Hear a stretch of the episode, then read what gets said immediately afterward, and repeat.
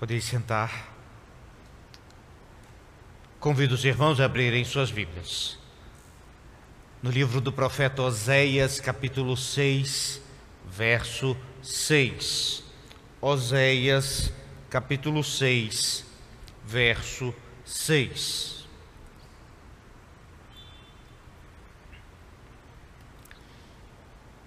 Minha oferta sou eu. É o que esse texto nos mostra. Diz assim a palavra de Deus: Pois misericórdia quero, e não sacrifício, e o conhecimento de Deus mais do que holocaustos. Oremos, Senhor Deus, continua a falar ao nosso coração agora através da tua palavra, em nome de Jesus. Amém. Vocês já estiveram num culto morto? Eu já. Mas aqui faço o relato da história de um pastor experiente que, ao chegar em determinada igreja em que iria pregar, tudo parecia bem. Foi bem recebido, foi educadamente recebido, foi conduzido em todos o que havia a dizer, foi orientado a ele no que diz respeito ao protocolo da igreja, e assim o culto começou com pompa, música impecável, mas faltava alguma coisa. No desenrolar do culto, não foi uma questão de beleza, foi de clima. O que era aquilo? O pastor falou que em determinado momento ele quase levantou para ver se havia um corpo ali, porque o que estava acontecendo naquele lugar?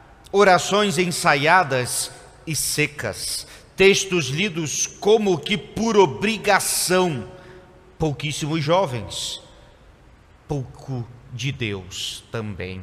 Era nítida a falta que fazia ali naquele lugar, que poderia se chamar de qualquer outra coisa menos de igreja.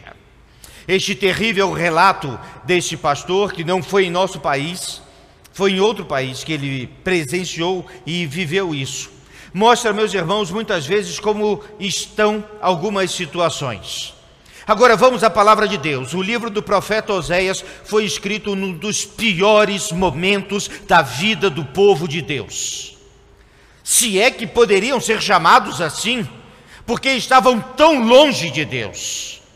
Estavam longe dos caminhos, dos propósitos, dos preceitos. Meus irmãos, o livro do profeta Oséias é um dos livros mais terríveis mais duros e provavelmente um dos mais difíceis dos profetas menores. Mas ele é um livro escrito num tempo exatamente assim, terrível, obscuro, com as pessoas longe de Deus. E por isso que a resposta de Deus, meus irmãos, ela veio como um impacto para todo aquele povo e que reflete até hoje para a nossa compreensão é preciso entender o que estava acontecendo para que ele falasse o que falou. Bem, meus irmãos, Deus enviou o profeta para mudar aqueles corações. E a gente precisa entender, primeiro, o que Deus disse ao povo, segundo, como o povo reagiu, e em terceiro, o que nós aqui também temos a fazer. Comecemos com a palavra de Deus. Em Oséias capítulo 6, verso 1, começa de uma forma poética, o povo dizendo: Conheçamos e prossigamos em conhecer ao Senhor. É muito interessante isso. Muitas vezes pessoal, olha que palavra bonita, mas preste atenção ao texto. Se você observar esses três primeiros versos, é o povo dizendo. Se você observar os versos seguintes, é Deus dizendo: Que te farei, Efraim, porque eles estavam falando da boca para fora, era hipocrisia, eles queriam se mostrar para eles próprios, queriam se mostrar para Deus, mas não é assim, e Deus então vai dizer: Pois misericórdia quero e não sacrifício, o conhecimento de Deus, mais do que holocaustos. A primeira coisa que Deus fala neste verso é: chega de sacrifícios. Chega de sacrifícios vãos. O sacrifício por si só, a história do sacrifício, ela é muito bonita, meus irmãos, porque ela envolve um conceito primordial da vida pela vida. Exatamente isso.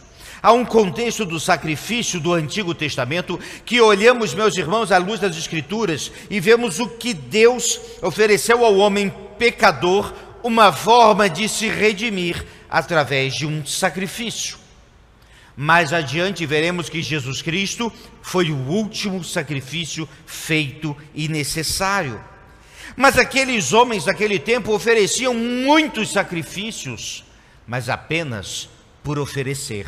Deturparam o símbolo, deturparam o significado e insistiram numa hipocrisia religiosa. E Deus diz: chega de sacrifícios vãos.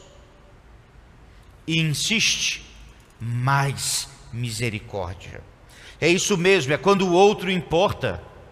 Ele está falando aqui de que adianta esses sacrifícios se vocês maltratam o próximo, se vocês maltratam o outro, o forasteiro, o pobre, o necessitado, se você não se importa com mais ninguém. Cadê a misericórdia? Mais misericórdia. Isso é tão importante, meus irmãos, que Jesus Cristo vai colocar nas bem-aventuranças do Sermão do Monte um destaque Bem-aventurados misericordiosos, porque eles alcançarão misericórdia. Misericórdia é ajuda, é doação, é entrega, é cooperação, é ir além do que fazemos, é fazer mais, é ajudar quem não merece, é ajudar quem precisa, mesmo que não diga um obrigado em troca, é auxílio, é estar ao lado, é coração com coração. Mais misericórdia é o pedido do nosso Deus. E então ele continua: menos holocaustos. O holocausto era uma forma de sacrifício. Na realidade, um sacrifício que era totalmente queimado. Na ilustração que temos aqui, diante do templo do Santo dos Santos, havia exatamente esse lugar onde eram feitos os holocaustos, onde as, os sacrifícios eram queimados diante do Senhor.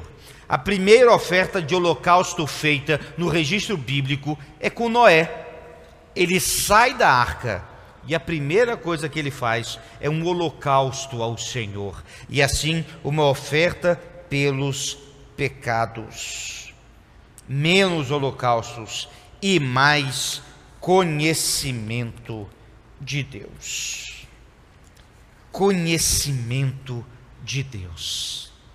Será que eles não entenderam isso? E eu fico perguntando: será que muitas vezes nós também não entendemos isso? É preciso conhecer mais Deus conhecer mais de Cristo, conhecer mais e ter um relacionamento íntimo, real, pessoal, contínuo e crescente. Olhe para cima e veja o céu, o firmamento, a natureza que Deus fez, e você verá a mão dele. Olhe para frente e você verá as pessoas e o contexto do que as pessoas são capazes de fazer e acontecer Olhe, meus irmãos, as maravilhas da vida, as famílias, o sorrir, o chorar, a capacidade de resistir, capacidade de amar, feitos à imagem e semelhança de Deus, e você verá a mão de Deus. Olhe para si mesmo e veja a si próprio, e olhe para a cruz e veja Jesus. Veja quem ele é, o que é, pois ao ver Jesus, sim, automaticamente podemos vislumbrar, vislumbrar a glória de Deus. Moisés quis ver a glória de Deus, só foi-lhe permitido uma face. Pela fé em Jesus Cristo, meus irmãos, nós podemos experimentar, nós podemos crescer, nós podemos conhecer. Conhecer a Deus. Esse deveria ser o desafio da nossa vida. Mais e mais pessoas com a convicção: eu quero conhecer mais de Deus a partir de agora. E essa jornada que não vai terminar, pois dia a dia mais e mais perto do Senhor, menos de mim, menos dos meus erros, das minhas falhas, dos meus pecados e limitações mais da palavra do Senhor, mais do convívio com o Senhor, mais do convívio na igreja e no serviço. Ah, meus irmãos, conhecer mais de Deus é caminhar todos os dias com o Senhor, tal qual Enoque fez, Noé fez, você e eu podemos fazer também. Precisamos de crentes que caminhem, que conheçam e que busquem conhecer mais ao nosso Deus. Isso é o que Deus nos pede. Diante do que foi falado, vamos entender agora como o povo reagiu. Como o povo reagiu? O profeta foi a reis, foi ao povo, foi aos sacerdotes e como eles reagiram. Assim. Nada. Não fizeram nada. Não reagiram. Não tomaram a providência. Não fizeram nada. Assustadoramente nada. Eles queriam bênçãos sem medida. Isso estava claro e pediram por isso. Eles queriam saúde o tempo todo. Eles queriam prosperidade em todas as áreas e uma farta colheita. Eles queriam, queriam e queriam, mas não estavam interessados no que realmente precisavam, que era Deus. Eles entenderam errado porque buscaram errado. Eles entenderam errado e nada fizeram, porque estavam tão preocupados consigo mesmos e com o mundinho de cada um, que abandonaram ao Senhor. Eu fico pensando, e se a história fosse diferente?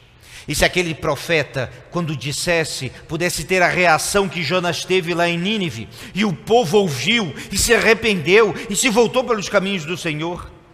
Como os dias seriam encurtados, como o Salvador poderia vir antes, como tantas coisas poderiam acontecer, e se a história fosse diferente, mas não foi.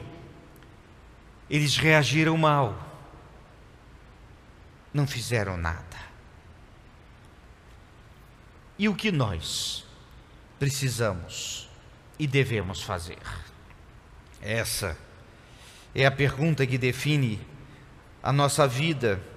Esse texto, como os profetas, são uma chamada à responsabilidade espiritual. A oferta que Deus quer é a sua vida. A oferta que Deus quer sou eu você. Exatamente isso, meus irmãos. Eles estavam preocupados em se mostrar para os outros e fazer uma grande cena religiosa. Deus estava preocupado com o coração de cada um, com o fundo da alma e para onde você vai nesta vida e no porvir. Deus está preocupado com o seu coração. E Ele te conhece e sabe o que vai aí dentro. Você pode enganar ao pastor, as pessoas e às vezes até a si mesmo, mas jamais enganará a Deus. O que nós devemos fazer? É preciso aprofundar o nosso relacionamento com o Senhor e conhecê-lo mais. É preciso, meus irmãos, mudar hábitos, acordar mais cedo, talvez, ler mais a Bíblia, participar mais do culto de quarta-feira, seguir uma devocional, mudar alguma coisa, que se você faz a mesma coisa que você sempre faz e espera resultados diferentes, isso é loucura. Dessa importante situação, mude hábitos. Alguma coisa precisa mudar para melhor na sua vida agora. E amanhã também. E todos os dias. Conheci uma pessoa que era extremamente responsiva, era brava. E ele falou que Deus trabalhou isso no seu coração. E ele aprendeu a amar, aprendeu a se segurar e aprendeu a melhorar. Mude hábitos, dê prioridade a Deus. Se Deus não é prioridade na sua vida, meu irmão, você está com um problema, porque você não tem vida. Se Deus não é prioridade absoluta, se Ele é sempre deixado de lado, se sempre pode deixar para depois, ah, as coisas de Deus vamos deixar para depois. Ah, isso aqui deixa para depois. E Deus não é prioridade, é que você está como aquele povo que não entendeu. Jesus Cristo veio. E você foi prioridade de Jesus Cristo. Ele é a nossa também se importe com o outro, misericórdia quero, está na hora de aprender a amar mais, fazer e ajudar. Deixe de ser egoísta, vaidoso, cheio de si e uma série de outras coisas. Cuidado com os pequenos pecados que achamos normais. E enfim, seja meu irmão e minha irmã a oferta ao Senhor, a minha vida como uma oferta, e tudo que eu posso entregar ao meu Salvador é a minha vida inteira.